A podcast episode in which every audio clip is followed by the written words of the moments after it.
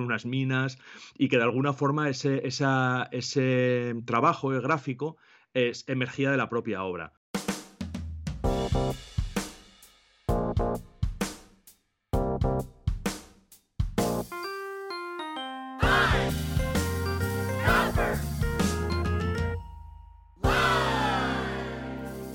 Amigos y amantes de la gráfica, bienvenidos a otro episodio especial de Pine Copper Lime, el podcast número uno dedicado a la gráfica y el grabado.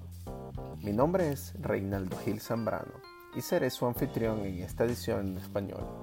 PCL emite un nuevo episodio cada semana sobre artistas del mundo del grabado que están haciendo algo especial, más allá de lo esperado, además de un episodio exclusivo en español cada mes. Si no quieres perderte de nada, suscríbete ya en tu aplicación favorita donde bajas tus podcasts.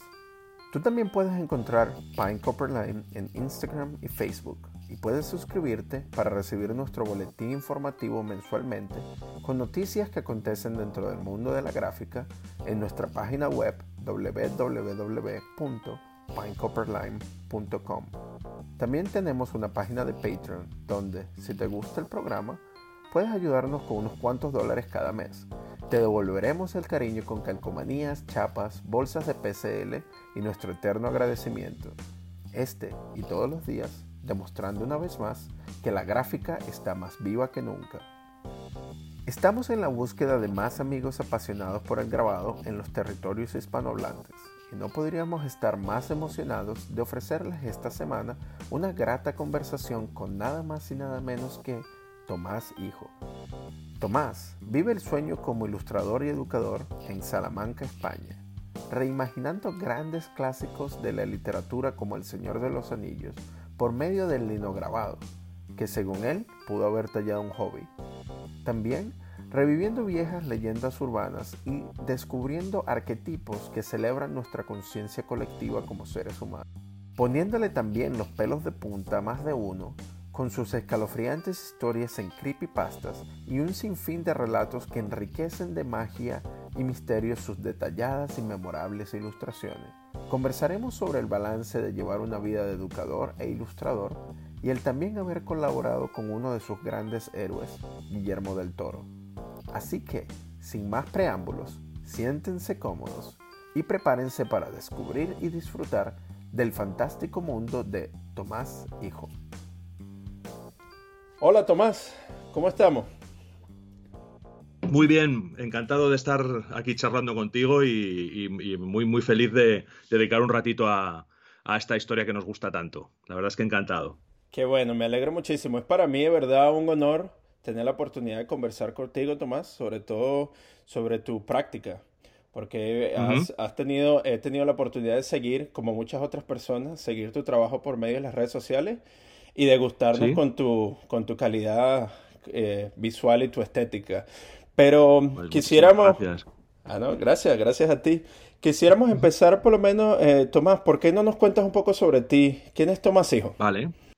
Mira, pues yo eh, vivo en España, en una ciudad más o menos pequeña que se llama Salamanca, y yo me dedico a, la ilustración desde hace bastante tiempo, como unos 20 años, desde que terminé mis estudios, que no tenían nada que ver con la ilustración, empecé a hacer libros sobre todo orientados a, los niños, ¿no? En principio. Hice muchos libros escolares, muchos libros de cuentos, muchos libros de poesía para niños y siempre desde que empecé, empecé trabajando en, digital. Fue mi, mi, medio nativo, yo como no estudié Bellas Artes ni ninguna carrera relacionada con el arte, tenía limitaciones técnicas bastante grandes y entonces trabajé muchísimo con, lo en con digital y en ilustración infantil hasta hace unos 5 o 6 años, que ya me cansé un poquito de tanto de la misma técnica como del mismo nicho y de estar siempre haciendo las mismas cosas y empecé a interesarme por el mundo del grabado. Entonces, bueno, desde entonces, eh, al principio estuve tanteando con distintas técnicas hasta que encontré el grabado en linóleo, que es en lo que me he terminado especializando. Y, bueno, pues encontré un medio de expresión que me encajaba perfectamente con lo que yo quería hacer, con la estética que necesitaba, con lo que quería contar.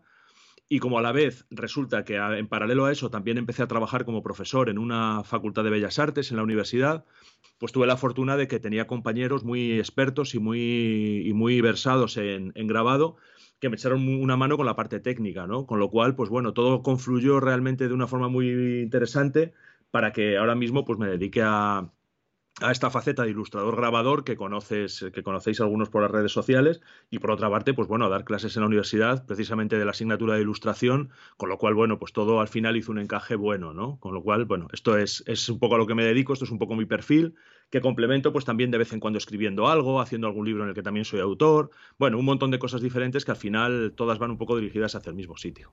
Ah, qué bien. En Venezuela nosotros le diríamos un todero, porque ese es de, un todero. Un poco de todo, ¿no? Me encanta un todero, lo voy a poner a partir de ahora. Ah, qué bueno, perfecto. Pues sí, Tomás, entonces esa historia está, increíble, ¿no? Cómo poco a poco fuiste encontrando tu nicho y encontrando tu, dirección dentro de lo que querías hacer y lo que haces ahora. Pero una de las cosas que me llama más la atención y que me gustaría saber, y muchísimas personas estoy seguro que quisieran saber, es cómo el Tomás Hijo, que es niño, cómo el Tomás Hijo, que es niño, empieza a crecer y empieza dentro de su infancia a tener ciertas experiencias que lo llevan a ser ilustrador de adulto. Qué guay, me encanta esta, vamos, que me, que me, digas esto, porque sí que es verdad que yo creo que el, yo lo pienso muchas veces, que en el fondo, eh, bueno, yo eh, no sé si todos los que nos dedicamos a esto, pero yo al menos lo que he intentado perpetuar son una serie de experiencias felices de mi infancia, ¿no? Que, que, que quiero que, sigan presentes en mi vida. Yo, eh, a mí me interesaba de pequeño muchísimo, muchísimo, muchísimo dos cosas. Los libros, que era un auténtico devorador de libros, y bueno, pues cuando eres pequeño la mayoría de los libros están ilustrados y yo me fascinaba tanto con las imágenes como con el texto. Y luego un poquito más adelante, ya de adolescente, yo era un verdadero adicto a los cómics eh, que venían de Estados Unidos, ¿no? Todo el tema de Marvel, de, de DC, bueno, todas estas cosas que ahora se han puesto de moda, pero que entonces eran un nicho bastante minoritario y bastante dedicado a los chavales. Yo, de hecho, empecé dibujando, intentando imitar a los dibujantes americanos, ¿no? A John Byrne, a John Buscema, a todos estos tipos maravillosos. Y aunque ahora ya no es algo que me interese demasiado, ese tipo de cómics, eh, pues eso estuvo ahí. Por otra parte, me gustaba muchísimo la animación. Entonces, bueno, yo escribía, dibujaba escribía mis cuentos y luego los ilustraba, hacía un montón de cosas de ese tipo como cualquier niño.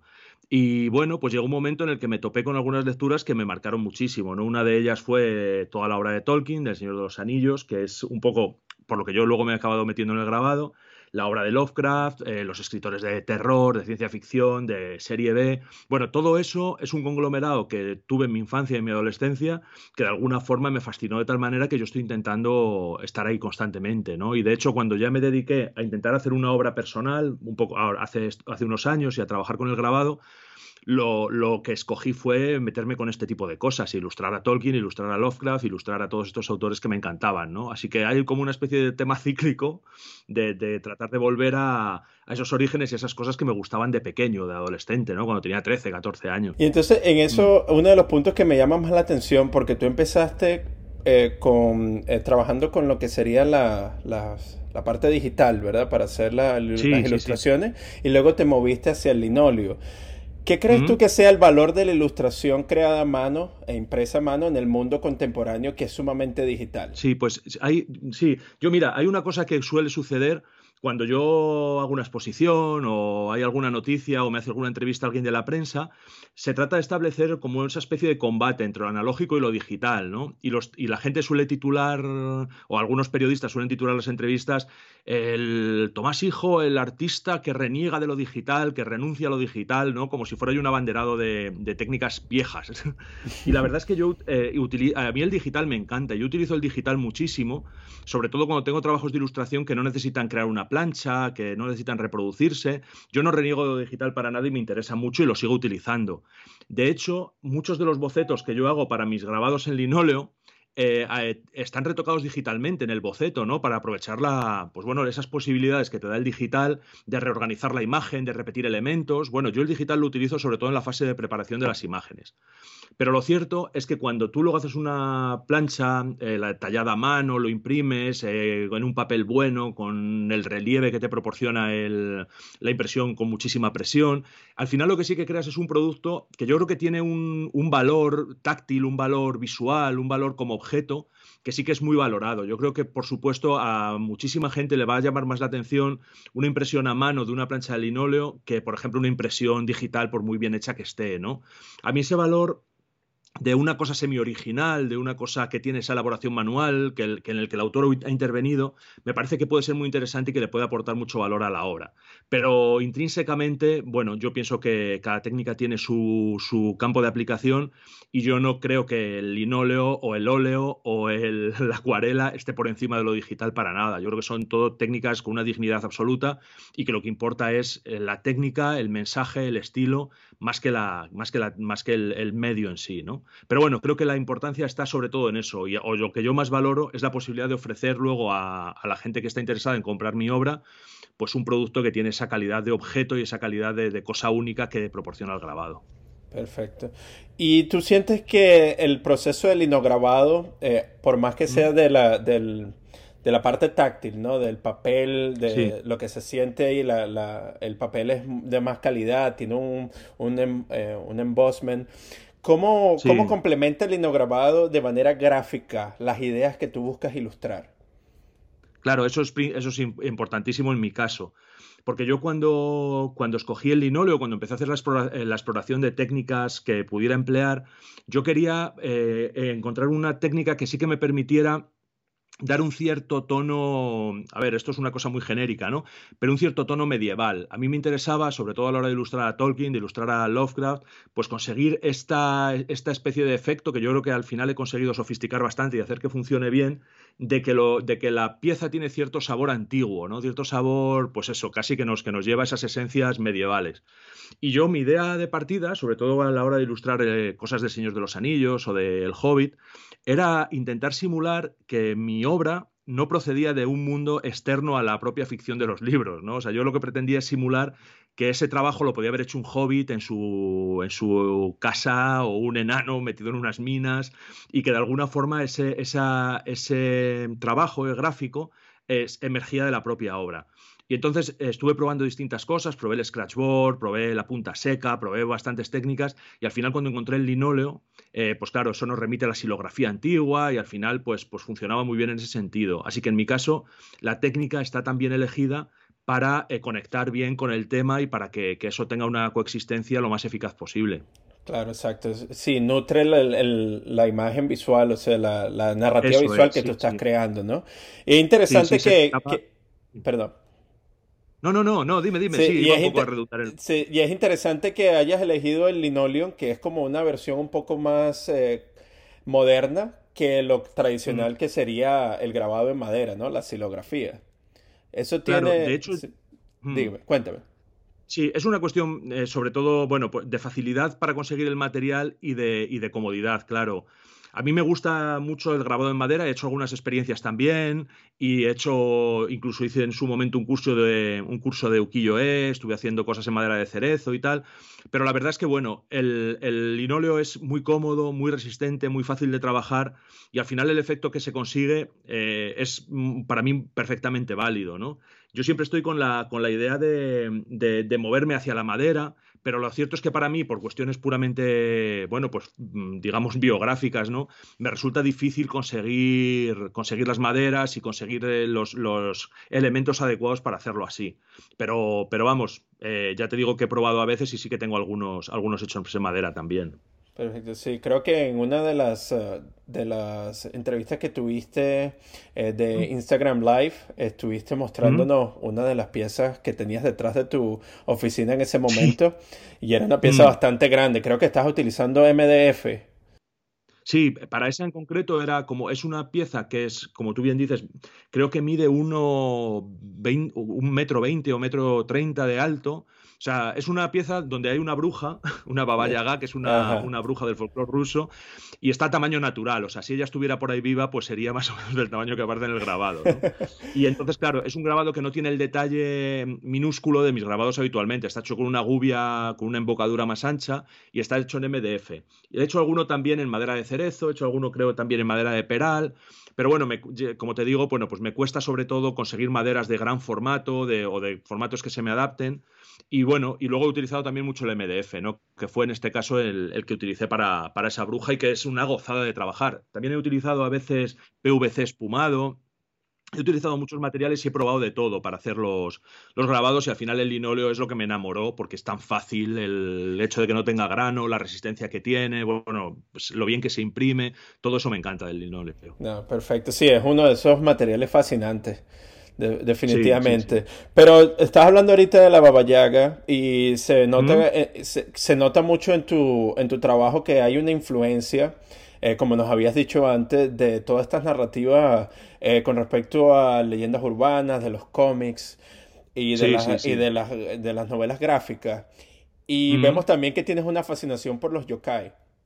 ¿Nos, ¿Nos, comentarías un poco sobre el rol que juega lo mágico, el misterio y el miedo dentro de las narrativas que tú haces?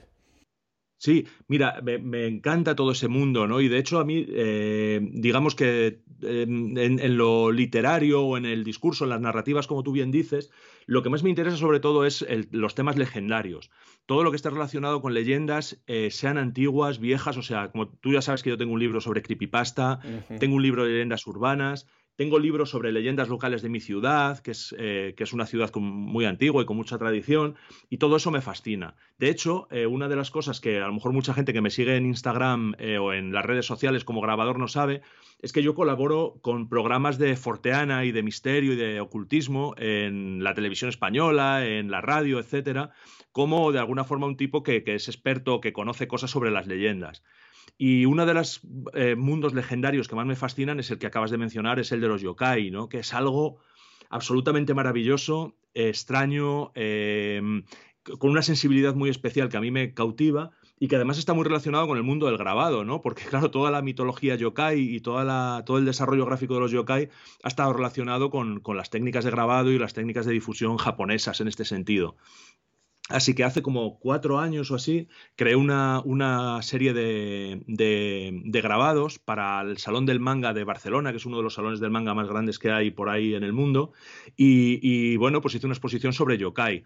Lo curioso de todo esto es que hice las planchas en PVC, y al final decidí no estamparlas, ¿no? que es la única vez que he hecho esto, sino que enmarqué directamente las planchas, les puse luz por detrás y entonces esas luces se encendían y se apagaban y creaban una especie como de fantasmagoría curiosa y al final, bueno, lo que era un proyecto de grabado terminó siendo un proyecto como de relieve o de escultura extraña, ¿no?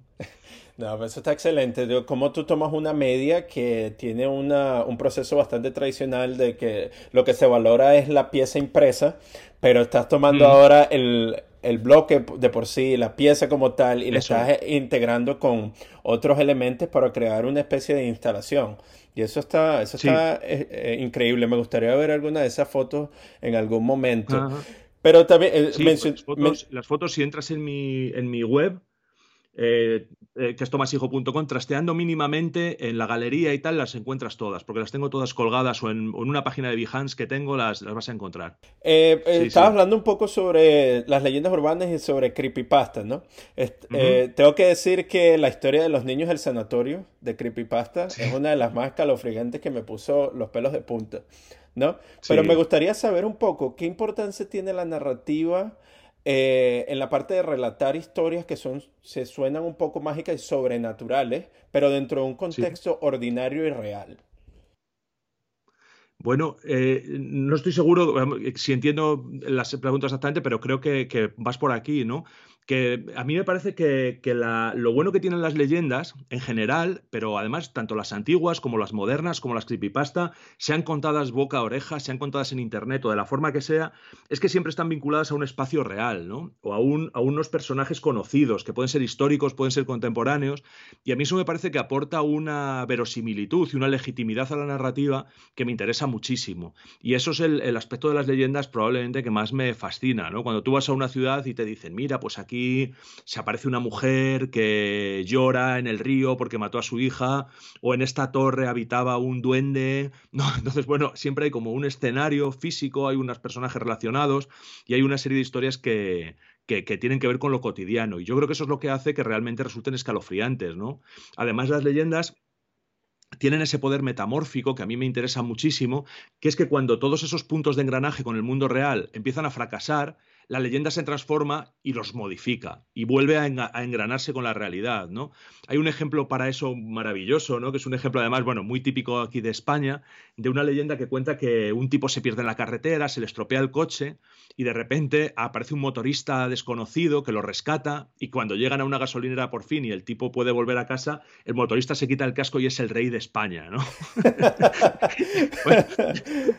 eso es una cosa que se ha contado siempre y tal y todo el mundo lo ha oído. Bueno, no es el rey de ahora, es el rey anterior, ¿no? Que está el, entredicho y tal. Pero es que eh, leyendo el otro día un libro de leyendas medievales alemanas, se cuenta lo mismo de, el emperador del Sacro Imperio, se cuenta lo mismo de Federico Barbarroja, pero lo único que es una mujer que está perdida en un bosque, aparece un caballero con armadura y cuando se quita el yelmo es Federico Barbarroja, ¿no? Entonces, bueno, a mí me parece que todo esto es una maravilla y que todo esto tiene ese componente que tú dices, bueno, de entronque con la realidad que, la hace, que hace que todo sea muchísimo más interesante y muchísimo más fascinante, ¿no? Exacto, sí, vuelve lo cotidiano algo extraordinario. Definitivamente. Eso es, Exacto, y eso es algo que tú puedes ver en Latinoamérica con el realismo mágico también. Claro. perdona, que es que me mencionas esto y es que me vengo muy arriba porque es que me encanta, ¿no? hay un autor español que se llama Álvaro Cunqueiro, de Galicia, que es que ahora está, bueno, está siendo relativamente revalorizado y que es el, uno, vamos, o sea, por ejemplo, García Márquez dijo que este hombre era un, o sea, era como una especie de fundador antes de tiempo del realismo mágico, ¿no? Y este tipo es alguien que se dedicaba a escribir sobre las leyendas españolas, sobre las leyendas de Galicia, pero mezclándolo con el mundo real actual, ¿no? Y entonces todo esto es que es, es mi rollo, es lo que me interesa y es lo que más me gusta. Wow, perfecto. ¿Y qué crees tú que haga, que mm, haga posible que personas que vienen de culturas totalmente distintas tengan eh, historias que son sumamente parecidas?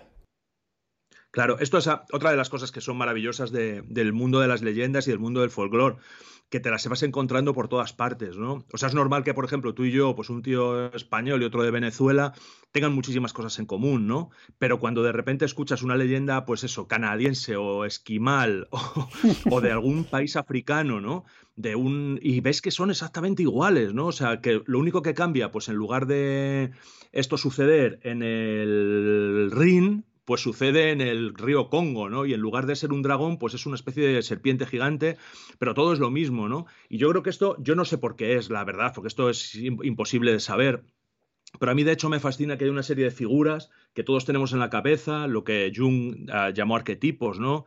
Eh, que, bueno, que funcionan y que hacen que todas estas historias resulten inteligibles, fascinantes y muy parecidas de un lugar a otro. A mí eso también es otra de esas cosas que me maravilla, que me emociona y que hace que esto, además, si lo relacionamos con lo gráfico, sea un vehículo maravilloso. Yo tengo un grabado de una leyenda de mi ciudad, que es, la cueva de Salamanca, una cueva donde el diablo daba clase a los estudiantes de la universidad y tal. Y yo hice ese grabado como para vender tres o cuatro a gente de mi ciudad y no sé qué. Y es un grabado luego que he vendido muchísimo, pero a gente de Estados Unidos, a gente de Oriente, a gente de mm, Europa, porque hay algo en esa imagen que todo el mundo reconoce, ¿no? Que es la academia subterránea, que es la, magia, el diablo, es Fausto en el fondo. Entonces, bueno, todo esto al final está conectado y, nos une a todos de una forma muy profunda, independientemente de luego de cuestiones políticas o de cuestiones que son coyunturales y que son en el fondo poco importantes, ¿no? Sí, exacto. Que cuando uno empieza a indagar y a descubrir un poco más sobre estas cosas que nos traen, que nos vuelven más parecidos de lo que queremos.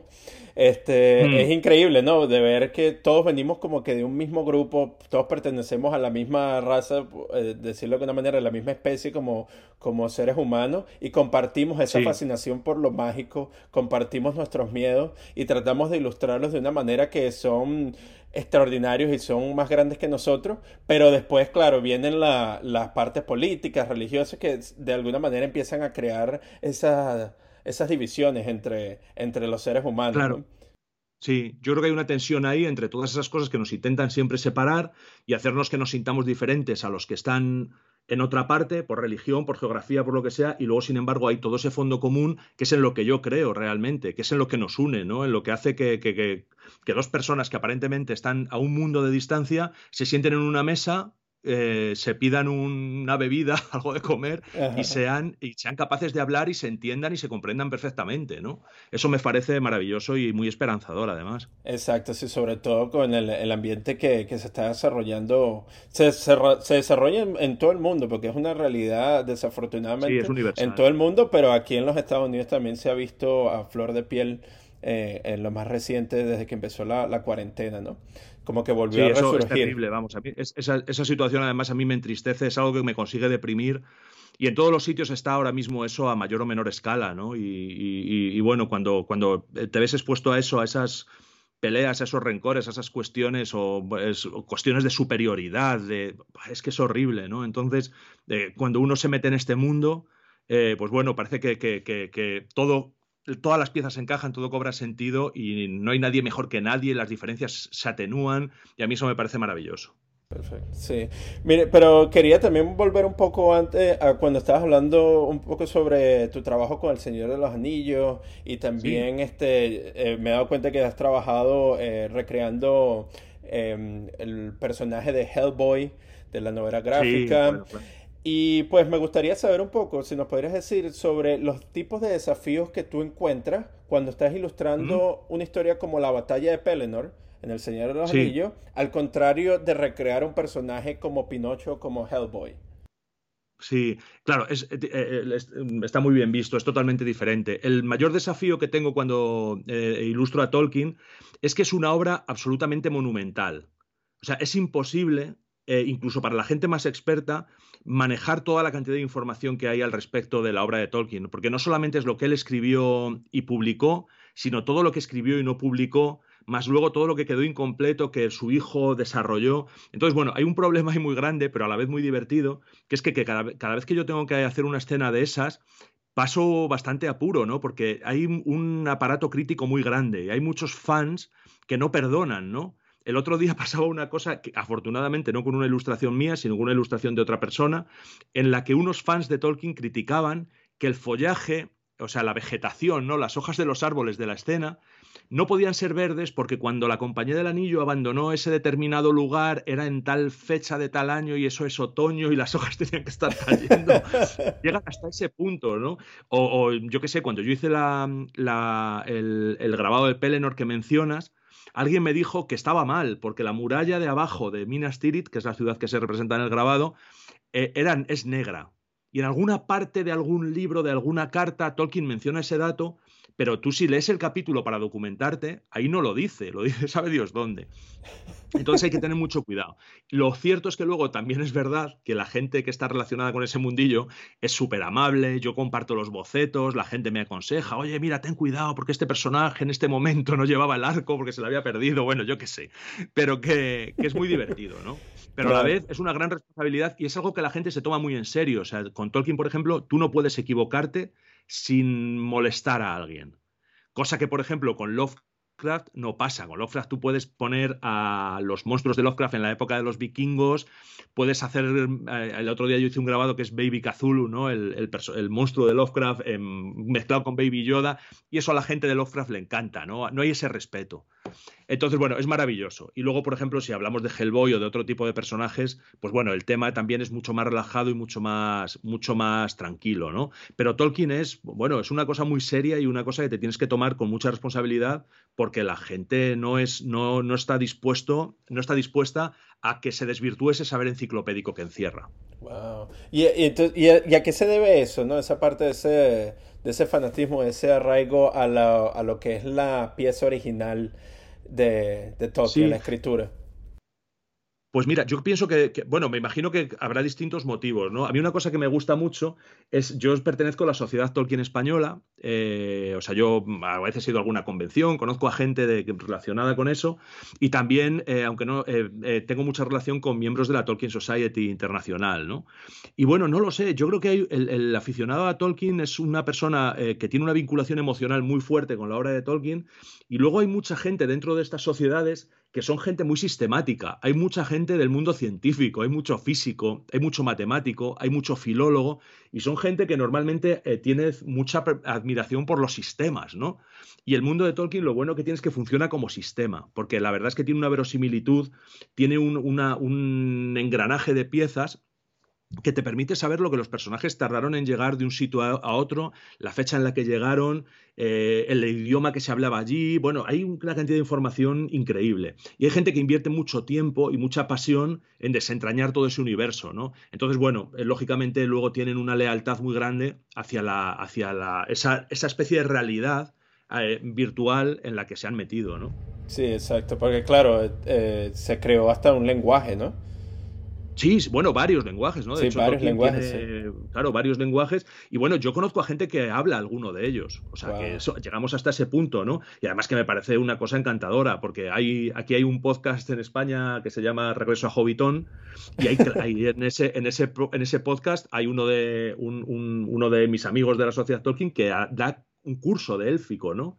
Y realmente se puede hablar, ¿no? Y hay gente en estas sociedades que, bueno, que se puede comunicar con cierta competencia en lenguajes inventados, ¿no? Y eso me parece una maravilla. Sí, eso está, eso está increíble, ¿no? Porque toma la creatividad de una persona creando un mundo en donde las personas pueden sentirse inmersos y pueden hasta vivirlo. Eso está increíble. Pero al mismo tiempo, como tú has estado, como nos has dicho, eh, como ilustrador, has estado tomando inspiración de todas estas referencias y tú creas una, una, visión personal. Pero me gustaría saber cómo se puede encontrar la originalidad ilustrando estos personajes que ya han sido recreados un montón de veces. Pues sí, mira, yo eh, de hecho, eh, una de las cosas que más difíciles me resultaron fue tratar de retomar o de recuperar mi visión eh, de cuando yo leí los libros por primera vez, ¿no? Yo admiro muchísimo a Alan Lee, a John Howe, a los ilustradores que dieron vida a las películas de Peter Jackson, y de hecho, además, y eso es algo que, he podido contar hace un par de días, he podido trabajar ahora en un proyecto con John Howe, con uno de los eh, ilustradores de, las películas. Los admiro muchísimo, me emociona su trabajo hasta, hasta vamos, al máximo. Pero yo estaba, tenía muy claro que tenía que desarrollar mi propia visión. Y mi visión, eh, de alguna forma, era intentar recuperar una estética un poquito más sencilla, un poquito más simplificada, un poquito más naif sobre todo aquello, basándome en las imágenes que yo tenía en la cabeza eh, cuando leí el libro por primera vez con 15 años. Y luego también, como hemos mencionado antes, utilizando una técnica que me permitiera hacer esa especie de juego un poco posmoderno de, estar ilustrando la ficción desde dentro de esa misma ficción. Entonces yo creo que haya sido un poco el acierto, ¿no? De, este tipo de cosas y por eso, bueno, pues han gustado bastante la, propuesta, que, la propuesta que yo he hecho, ¿no? Han sido un poco esas dos coordenadas. En cualquier caso, hay elementos que ahora mismo para mí es imposible recrear porque no encuentro la forma de hacerlos de otra manera que lo que, por ejemplo, como fueron en las películas. Eh, hay veces que me han pedido que hiciera el Balrog, ¿no? Esta especie de demonio de fuego que aparece en la peli, pero ya no puedo imaginármelo de otra manera que como apareció en la película, porque es maravilloso, es un diseño increíble y no sabría cómo hacerlo, ¿no? Pero bueno, sí que por lo menos en mi cabeza estaban todavía aquellas imágenes primigenias de cuando leí el libro por primera vez y bueno, pude recuperarlas de una forma bastante, bastante eficaz. Así que bueno, ahí estoy contento y no busqué la originalidad en ningún momento, simplemente busqué eh, recuperar aquella visión y ofrecerla pues con esa técnica que tampoco se había usado mucho, pensaba yo, aunque luego sí que hay ilustraciones hechas con grabado de sobre Tolkien anteriores, pero bueno, me pareció, me pareció una forma interesante y yo creo que esa es la clave. eso, eso está, eso es fascinante, ¿no? Cómo tú vas y haces una visión retrospectiva hacia cómo veías las cosas cuando estabas más joven, cuando estabas niño, y, utilizas eso como recurso para traerlo dentro de tu, eh, dentro de tu narrativa visual. ¿Tú crees que, yo había una cosa que me interesaba, que me perdona, que me interesaba eh, introducir también, que era el humor, ¿no? A mí me parece que, yo necesitaba dotar a eso de un cierto tono más amable, ¿no? Que, que, la epicidad suprema de las películas también lo metía ahí. Y bueno, siempre hay elementos curiosos, graciosos, lúdicos en las ilustraciones. Y bueno, creo que eso también es parte de mi personalidad, parte de cómo veo las cosas y, ahí está. Exacto, sí, porque esa era la otra cosa que te iba a decir. Cuando uno ve una ilustración tuya basada con, eh, con El Señor de los Anillos, ¿Mm? se pueden ver que los, eh, que los personajes tienen como, como una especie de, de, imagen un tanto como relajada y, y cómica.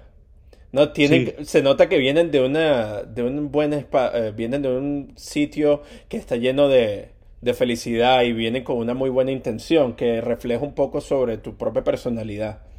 Sí, yo creo que además eso está en la obra también, ¿no? Porque en las películas, por supuesto, el tono es mucho más épico, mucho más solemne, y en los libros en ocasiones lo son, ¿no? Y eh, casi siempre. Pero también es verdad que siempre hay un montón de detalles. Eh, los mismos hobbits son unos personajes que son a través de los que estás viendo la obra, de sus ojos muchas veces, y son personajes que son ingenuos, que son divertidos, que son a veces torpes, y a mí me interesaba que también eso estuviera ahí. Sí, eso es perfecto. Sí, eso está sumamente tangible dentro de, tu, dentro de tus mm. piezas. Y bueno, y has trabajado con, con piezas sumamente, y, eh, con piezas sumamente épicas, con narrativas sumamente eh, inmensas que crean un mundo ah, para los fans y para eh, los lectores.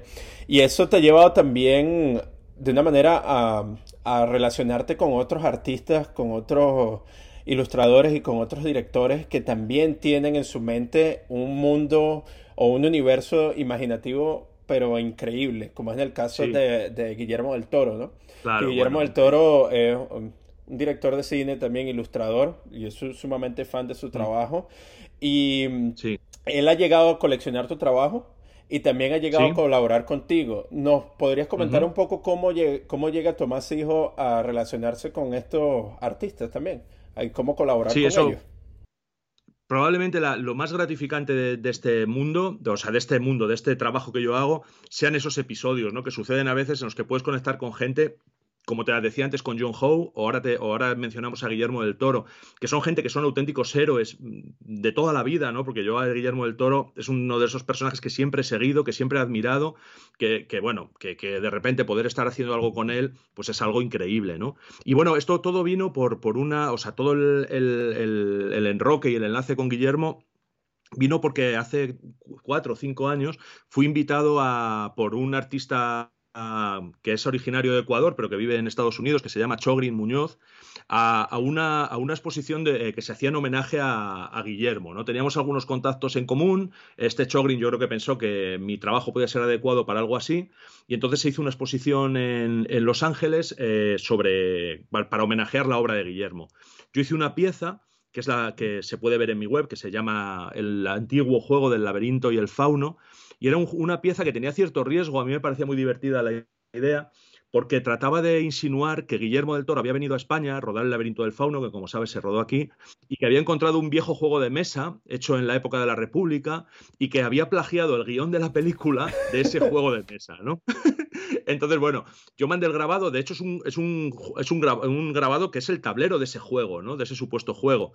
Y entonces, bueno, a él le encantó la idea, le encantó la propuesta, compró el grabado y a partir de ahí pues empezamos a tener cierto contacto en, Twitter. Él me encargó algunas piezas más, me encargó un, un, ex libris para él, para yo es una cosa que también hago, ¿no? Ex libris, me encargó su ex libris, me compró también algunos grabados más y entonces cuando en el momento que yo se los iba a enviar o se los iba a entregar, pues me propuso que, que bueno, que nos viéramos en persona y que quedáramos para cenar y bueno, estuvimos una noche en París cenando y hablando y bueno, pues eso, bueno, estas cosas que, cuando te juntas con alguien, pues le interesa lo mismo que a ti, ¿no? Las mismas películas, los mismos libros, los mismos ilustradores. Y bueno, fue la verdad es una, una, velada maravillosa. Y en un momento de la cena, la verdad es que me vino la idea, una idea así en bloque, ya como muy acabada, muy revelada, ya de entrada, que, que, fue hacer un tarot, ¿no? Y yo le dije, estábamos hablando de tarot precisamente, y yo le dije, joder, Guillermo, el tarot del toro, ¿no? Yo es que lo veo, eso, eso. Y a él le pareció la idea, le pareció muy bien, me dijo además, órale cabrón, ¿no? La, expresión y tal. Y bueno, y lo cierto es que empezamos a colaborar con eso. Y la verdad es que Guillermo ha sido un, bueno, no, no, un apoyo, a ver, un padrino, ¿no? Casi maravilloso para este tipo, para este trabajo, porque él contactó con una editorial para darle forma al proyecto. Él ha estado bueno, todo el rato detrás del tema, eh, eh, recibiendo ideas, complementando las cosas que se me ocurrían, respaldando siempre mi postura y mi, propuesta creativa, ¿no? En este sentido. Y bueno, pues el tarot acaba de lanzarse ayer mismo, que es cuando ha salido a la venta en Estados Unidos y em, ya se está empezando a distribuir por las plataformas. Pero un poco la historia es esta, ¿no? Y la verdad es que ha sido un viaje, un viaje maravilloso y que además, pues, pues eh, ha abierto puertas a alguna otra cosa que todavía no se puede contar, pero que, en breve pues se irá, se irá sabiendo también de alguna otra colaboración. Pero bueno, para mí, y vuelvo a la idea del principio, poder hacer algo con este, con este hombre que para mí ha sido un héroe durante toda mi vida, pues es algo, algo absolutamente increíble. Wow, sí. No, y es una, una, inspiración, escucharte hablar sobre eso. Y claro, y eso, son esos momentos cuando tú conectas con una persona que tú admiras y luego tienes tantas cosas en común y la, la charla y la conversación se va hasta altas horas de la noche y sobre todo cuando se está compartiendo una bebida, ¿verdad? Y tantas historias, tantas ideas que se pueden compartir. yo hubiera, hubiera, fue una cosa bastante sobria, ¿no? Ah, pero... si nos atenemos a la, a la verdad, yo hubiera preferido haber acabado, como tú dices, a las tantas, pero bueno, no, no, la cosa fue una, una no, no, fue una cuestión muy tranquilita, sin ningún componente festivo, y bueno, simplemente pues dos personas ahí hablando, pero claro, hay un montón de historias que, pues lo que hablábamos antes de lo legendario, ¿no? Pero hay luego otras, otros aspectos que, que, que bueno, que no son tan conocidos de él y que también tienen mucha conexión conmigo. Por ejemplo, los dos somos, nos encanta Disney, ¿no? A los dos nos encanta la obra de Luis Buñuel, del cineasta español, mexicano, francés, que es también otro de mis ídolos, etcétera, ¿no? El tarot, el pensamiento mágico, los ilustradores de los 80, estuvimos hablando de Richard Corben, de Barry Windsor Smith, bueno, de un montón de, de un montón de gente, ¿no? De, de fracheta, yo qué sé, hay un montón de cosas ahí que si las dejas fluir, las ilustradores de Europa del Este, los animadores checoslovacos, o sea, cosas muy raras, muy puntuales, que de repente descubres que, que, bueno, una persona con una cultura tan inmensa como es la de este hombre, pues puede conectar contigo en muchos aspectos y disfrutas muchísimo con ello, claro. Exacto, perfecto, perfecto. Y entonces está, los dos colaboraron en una, en una serie de tarot, ¿verdad? Eh, tarot del toro. Y este, cuéntanos un poco cómo hiciste estas piezas. Eh, esto lo hiciste también en grabado, ¿no? En linóleo. Sí, sí. Son, eh, bueno, es una, es una baraja de tarot completa, con los arcanos mayores y con los arcanos menores. Y la idea del tarot del toro tiene, mira, tiene mucho que ver además con lo que hablábamos antes del mundo legendario y de los arquetipos de las leyendas, ¿no? A mí me pareció que sería interesante tratar de relacionar cada uno de los arcanos del tarot con un personaje o un motivo que apareciera en las películas de, Guillermo, ¿no? Y entonces, bueno, yo lo que hice fue, pues, a mí me interesa muchísimo el tarot, yo no tengo una posición muy crédula respecto a la adivinación del futuro, y de hecho todos estos tarotistas que aparecen en la televisión de madrugada, en los canales de cable y tal, pues no, no es algo que a mí me interese. Pero sin embargo, sí que es verdad que el tarot tiene un potencial simbólico, como ayuda a la creatividad, como una especie de, bueno, de, de, extraño recurso para el análisis de determinadas cosas. No sé, es algo muy curioso que a mí me interesa mucho. Y yo quise adoptar ese enfoque. Bueno, mi, mi sorpresa fue enorme porque cuando yo saqué el tarot y empecé a ver las películas de Guillermo con las cartas en la mano, fue muy fácil, o sea, iban encajando las piezas de una manera, la verdad es que muy curiosa, porque claro, el trabajo de Guillermo está muy basado en leyendas, está muy basado en arquetipos y el tarot también. Entonces era muy fácil de repente pues decir, bueno, ¿quién es la, pues no lo sé, la muerte? Joder, tienes el ángel de la muerte en Hellboy 2, ¿no? ¿Quién es el... Ahora, bueno, tengo tantas cosas en la cabeza. Pues yo qué sé, ¿qué es el juicio? Pues de repente te venía en la cabeza la imagen de la bomba del espinazo del diablo, ¿no? De Devil's Backbone. ¿O quiénes son los amantes? Pues por supuesto la pareja de la forma del agua todo encajaba muy fácilmente, eh, pues yo que sé, el emperador, que puede ser el emperador del mundo férico, del laberinto del fauno. Bueno, fue súper fácil hacer ese encaje. Yo se lo pasé a él toda la lista de, los, de mis ideas y lo cierto es que, bueno, que él se estuvo de acuerdo, hizo alguna sugerencia que mejoró aquella, aquel listado y en ese sentido fue muy fácil. Y luego ya fue un trabajo pues de pico y pala, como tú conoces este mundo, de ir haciendo todas las planchas, estamparlas, colorearlas y bueno, ya fue un trabajo gráfico más, digamos, más convencional. Lo que yo hice, y ya con esto, vamos, termino el, rollo este del tarot, es eh, hacer que las cartas, dentro de que tienen imaginería de las películas de Guillermo, respeten en todo lo posible la estructura, la composición y tengan enlaces con las cartas del tarot de Marsella tradicionales. Entonces, bueno, que en los amantes tienes a los personajes de la forma del agua, pero la posición de las manos, la composición, las miradas traten de ser parecidas a la carta original, ¿no? Claro.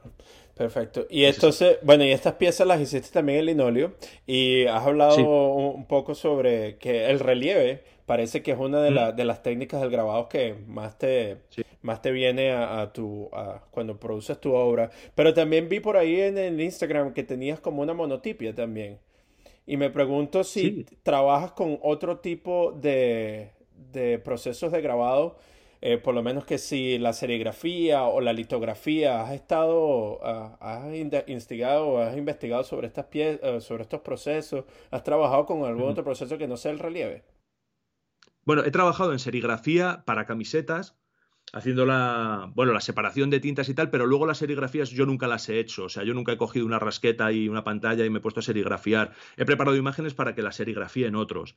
Y luego he trabajado también, he hecho alguna punta seca, he hecho algún, algún grabado al ácido supervisado por gente, o sea, con, no en mi, estudio, que no, no, estoy preparado, sino con alguien que controla los tiempos, que controla los reactivos, que controla todo, y estaban a mi lado diciéndome, sácalo, mete, lava, ¿sabes? Así que alguna cosa he hecho pero no, no, no, no mucho. Y luego lo que sí he hecho bastante, sobre todo para encargos personales de alguien que necesita una pieza única y que me pide algo, es, son monotipias, monotipias que, sobre acetato. Eh, sí que he hecho algunas y me interesan bastante. Pero la verdad es que yo el, enganche y la adicción que tengo es con el grabado en relieve y es lo que, me, lo que siempre me apetece hacer. Y bueno, y luego lo que he trabajado también a veces es el, scratchboard, ¿no? Intentando simular algunos efectos de grabado. Pero la verdad es que han sido incursiones muy pequeñas, muy ocasionales y a las que no me dedico de forma continua, ¿no? Perfecto. Y entonces, ahorita me gustaría hacer como que un salto hacia el pasado, ¿verdad? Sí. Cuando Tomás Hijo tenía 20 años, ¿qué estaba haciendo Tomás Hijo a los 20 años en con respecto a lo que es ahora su carrera artística? Pues mira, yo cuando tenía 20 años estaba en la universidad estudiando periodismo. Porque yo, yo como te digo, eh, siempre he compartido la afición de escribir y de dibujar, pero en aquel momento yo pensaba que, mi, que mis habilidades y mi futuro y mi destino iban más encaminadas por el tema de escribir. Y, bueno, no se me ocurrió otra idea más, más desafortunada que meterme en periodismo, ¿no? Una carrera para... yo nunca he trabajado de periodista, nunca he estado en la redacción de un periódico más que, bueno, de paso y tal, porque al final me dediqué a dibujar. Entonces, bueno, yo estaba en un, estudiando periodismo, estaba escribiendo en un periódico estudiantil, vamos, que no era un periódico en realidad, era como una especie, bueno, pues como de publicación así hecha entre nosotros, y, y bueno, y dibujaba muchísimo, pero fíjate, yo dibujaba muchísimo en clase mientras explicaba el profesor y algún chiste que publicaba en aquella publicación que hacíamos de estudiantes y tal, pero no, no pensé nunca que al final yo me fuera a dedicar a la, a la ilustración. La gran suerte que tuve yo en aquella época es que yo eh, tenía muchos amigos de, de, bellas artes, ¿no? O sea, que es como se llama la carrera de Fine Arts ¿no? aquí en España. Y, entonces yo, aunque era de periodismo, tenía muchos amigos de artes y yo estaba con ellos, compartía muchos cómics, veíamos muchas pelis de animación, eh, libros ilustrados. Y en aquel momento conocí a un profesor de la Facultad de Bellas Artes, que ahora mismo sigue siendo muy buen amigo mío, que es Miguel Ángel Pacheco. Y este hombre era un, profesor de la universidad que trabajaba en una gran editorial de aquí de España. Y él vio lo que hacía y pese a no ser de Bellas Artes me animó a entrar en aquella facultad. Pero bueno, eso ya fue un poquito después, ya eso ya fue con 22 o 23 años. Pero digamos que a los 20, que es lo que me preguntabas, y perdona que me vaya por las ramas tanto, eh, perfecto. yo estaba estudiando periodismo y, pensando que yo a lo que me iba a dedicar, bueno, pues era escribir crónicas de cultura y a entrevistar a poetas y a escritores y a cineastas, pero como periodista. Claro, pero lo que eh, la razón por la que a mí me gusta preguntar este tipo de, de cosas es porque para nuestros oyentes que están en esa etapa, ¿no? que están dentro de sus 18, 20 años, y están tratando de ver qué, pueden hacer para el resto de su vida o buscar su profesión. Es bueno escuchar que muchas personas cambian sus carreras y mm. adaptan un poco de lo que de lo que ellos han aprendido en la universidad con respecto a lo que hacen luego cuando son adultos. Porque al final tú eh, estudiaste periodismo y es, eh, escribes, ¿no? Era parte de la, de, de, la, de la redacción, pero ahorita creas relatos, creas relatos visuales, escribes un poco, entonces como que existe también un, una parte de lo que aprendiste en esa época que todavía se sigue manteniendo, que tú has utilizado ahora o has enriquecido con el uso de tus ilustraciones, ¿no? Sí, sí, por supuesto. Y yo de, aquella época conservo algunas cosas que aprendí que me resultan ahora muy útiles, ¿no? Como, bueno, pues cierta pues esa habilidad para la escritura, para el desarrollo de relatos. Y luego siempre, claro, hay muchísima gente que estaba en aquella época conmigo en la universidad, que ahora son poetas, son escritores, están metidos en el mundo del cine, son buenos contactos y son gente con la que aprendes mucho también, aparte de lo que te dicen los profesores, por ese roce que tienes constantemente con la gente en, esa, en ese momento que es tan entusiasta y tan creativo, ¿no? Con lo cual, sí, yo, vamos, eh, estoy muy satisfecho de haber hecho eso, aunque luego realmente no haya sido mi camino. Exacto, perfecto. Y bueno, y este, estamos hablando por lo menos tú eres un artista español y utiliza el grabado, pero yo en lo personal yo estoy más, eh, más empapado con lo que es la historia del grabado mexicano, el grabado norteamericano. No conozco mucho de la historia del, trabajo del, grabado español. ¿Nos podrías contar un poco sobre el, grabado en general en términos de historia en, en España? Bueno, en España yo no, no, no te puedo dar una información muy completa sobre esto, ¿no? Porque la verdad es que es, eh, es difícil. Yo no conozco mucho del arte contemporáneo, de la gente que está trabajando en la gráfica aquí en España ahora mismo, ni de la gente que a lo mejor ha trabajado con esto en los últimos años. Pero bueno, hay dos puntales muy importantes del grabado en España, que casi cualquier persona aquí los puede conocer y que son muy interesantes, ¿no? Y que yo creo que además, bueno, a mí me gustaría pensar que hay alguna cosita, ¿no? De ellos. Los grabadores que a mí me han inspirado más han sido los grabadores japoneses los grabadores mexicanos y los grabadores de Europa del Este. O sea, eso sin ninguna duda. Pero los, hay dos grabadores españoles importantísimos. Uno de ellos, por ejemplo, es Goya, que llevó el grabado al agua fuerte a una de sus expresiones máximas y además con fantasmagorías, con eh, cuestiones relacionadas con la brujería, con la guerra, que a mí me interesan muchísimo. Y luego, por otra parte, está Picasso, ¿no? que, bueno, pues se le atribuye, no sé hasta qué punto es 100% exacto, que es uno de las, de, los, de las figuras que realmente pusieron en valor el linóleo como herramienta de grabado, ¿no? En la época de las vanguardias, cuando esta gente empezó a buscar materiales alternativos a la madera. Me interesa la obra de estos dos artistas muchísimo, por supuesto, y de alguna forma para mí son los dos exponentes que yo más conozco del, grabado en España. Pero te repito que hay gente muy importante en el, en el, ámbito del arte contemporáneo utilizando la gráfica, pero yo no, estoy en ese rollo porque lo mío es la ilustración, la animación, el cine y no conozco mucho. Sí, porque esa era otra cosa que yo también te quería preguntar, porque eh, por lo menos en el caso de México y aquí en los Estados Unidos, la comunidad del grabado es bastante cercana. ¿Ves? Hmm. Pero sí, en, tu caso te quería preguntar cómo era la, comunidad ya, pero parece que, claro, como tú te dedicas a la parte de ilustración, eh, utilizas el, el linoleo como tu media, más tu focus va hacia más que todo hacia la ilustración, entonces tal vez no existe un vínculo tan, tan fuerte con la comunidad ahí, ¿no? No, no, lo cierto es que no, porque, porque, vamos, ya te digo, yo tengo compañeros en la facultad que hacen grabado, pero todos son, es una gráfica, es un uso del grabado que está orientado más hacia el arte contemporáneo, hacia la exposición, hacia la no figuración. Y entonces, bueno, yo estoy un poco fuera de ese, de ese asunto, ¿no? Yo me relaciono mucho más con ilustradores de otras técnicas y de otros ámbitos que con gente del mundo del grabado. Y la verdad es que lamento no poderte dar más, información al respecto, pero no, no, estoy, muy, no estoy muy al corriente ahí. No, está perfecto. Eh, una pregunta que también quería hacerte. ¿Qué hace Tomás Hijo cuando no está dibujando, ilustrando o poniéndole los pelos de punta a la gente que está escuchando tus historias eh, de creepypasta por, por Instagram? Bueno, pues a veces dando clase en la universidad eh, de ilustración a, a, pues eso, a gente que tiene esa edad que, de la que hablábamos antes, ¿no? 20, 21 años y que están empezando y que están tanteando con estas cosas. Y bueno, y luego, pues mm, eh, en otros momentos, pues haciendo todas esas cosas, esas pequeñas esclavitudes de la vida que, te quitan tanto tiempo de, poder estar encerrado en el estudio, ¿no? Pues llevando a mi niño al colegio, eh, haciendo compra, cada vez más haciendo cuestiones administrativas, porque bueno, como yo vendo trabajos por internet, pues hay siempre cuestiones de papeleo, cuestiones de logística, y bueno, pues tratando sobre todo de mantener ese equilibrio difícil entre la parte creativa y la parte logística del tema al que me dedico, que cada vez es más exigente, ¿no? Así que, así que bueno, pues, pues lo que intento es casi siempre estar tratando de vencer esa fuerza gravitacional que me intenta alejar del estudio constantemente y del taller y tratar de, atrincherarme dentro y de, no, y de no salir casi, casi nunca, si puedo.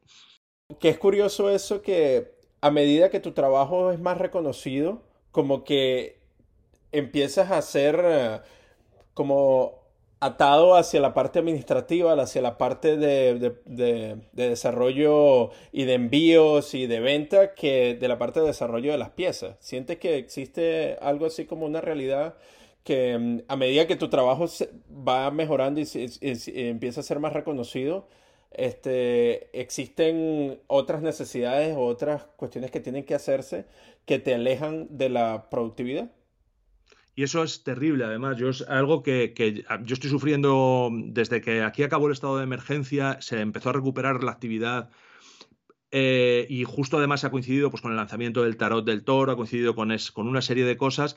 Lo estoy sufriendo mucho y ahora es algo que realmente en este momento eh, me preocupa muchísimo, porque lo cierto es que, por ejemplo, el día de hoy ha sido un día en el que no he podido aún sentarme a dibujar o a hacer nada porque tenía que hacer un montón de cosas, responder un montón de correos, atender a una serie de asuntos.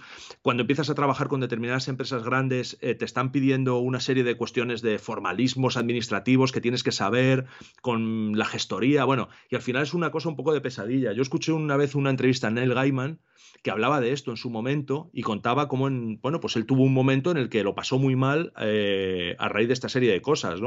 Y yo siempre he pensado, joder, pues ojalá que algún día me pudiera pasar a mí algo parecido. No me quiero comparar con Neil Gaiman, ni mucho menos, pero que entiendo justo eso que tú estás diciendo y es, y es algo que me, que me preocupa mucho, ¿no? Así que por eso te digo que ahora mismo mi mayor preocupación está en tratar de encontrar ese equilibrio y en poder seguir dedicándole horas a la creación sin que la administración me, coma ¿no? el tiempo. Eh, al mismo tiempo te, me gustaría preguntarte si tienes algún consejo para los jóvenes artistas que buscan desarrollar su estilo e iniciarse en la carrera en, la, carrera de la ilustración. Bueno, yo sí, hay algunas cosas, yo como, como te he dicho antes, me dedico a, tratar de, formar a, gente en la facultad y explicar ilustración. Y bueno, es, a ver, es muy difícil dar un consejo así tajante porque hay muchas formas de enfocar esto, muchas eh, caminos por recorrer, pero yo creo que básicamente hay algunas cosas que son importantes. Yo creo que una de ellas es eh, manejar, o sea, intentar cuanto antes manejar el dibujo, hacerse con el control de lo que, de lo que estás haciendo y eso implica dibujar muchísimo. Yo para, eh, aunque hay gente que tira por rollos que no son figurativos y tal, pero para la ilustración yo creo que es fundamental tener un buen control del dibujo que al final va a ser tu herramienta y sobre todo enamorarse del dibujo, porque el dibujo es algo místico, es algo misterioso, es algo extraño y yo creo que, es muy frustrante al principio tratar de dominarlo, ¿no?